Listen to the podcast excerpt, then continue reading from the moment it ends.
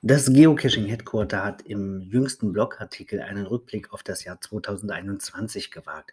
Das ist besonders interessant, wenn man sich das Jahr 2020 und den entsprechenden Jahresrückblick dazu einmal daneben liegt. Da fällt zum Beispiel auf, dass die Fundzahl pro Geocacher im Schnitt von 38 auf 43 hochgegangen ist. Ähm, auch hochgegangen ist die Anzahl der Gesamtfunde. Das war im Jahr 2020 80 Millionen irgendwas und im Jahr 2021 26 Millionen.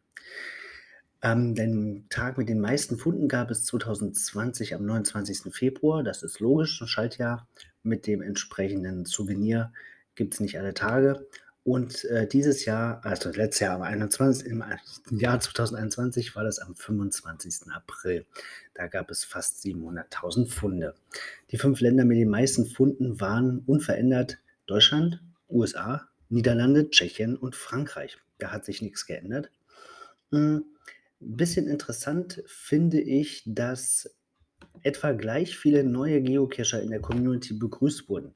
Das waren im Jahr 2020 5,2 Millionen und im Jahr 2021 5,03 Millionen. Also ein bisschen weniger, aber annähernd gleich. Ich hätte ehrlich gesagt gedacht, dass die Zahl ein bisschen höher geht, weil ja immer noch Pandemie ist und ähm, das sich sicherlich positiv auf so Location-Based Games auswirkt.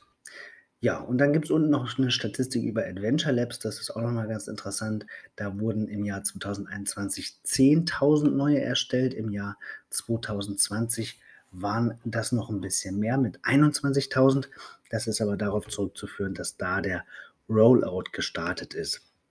Aber es wurden deutlich mehr Adventures abgeschlossen. Na, das kann ich gar nicht sagen, das stimmt gar nicht. Äh, da gibt es keinen Vergleichswert. Aber etwa 2,6 Millionen Adventures wurden im letzten Jahr abgeschlossen. Das ist gar nicht schlecht.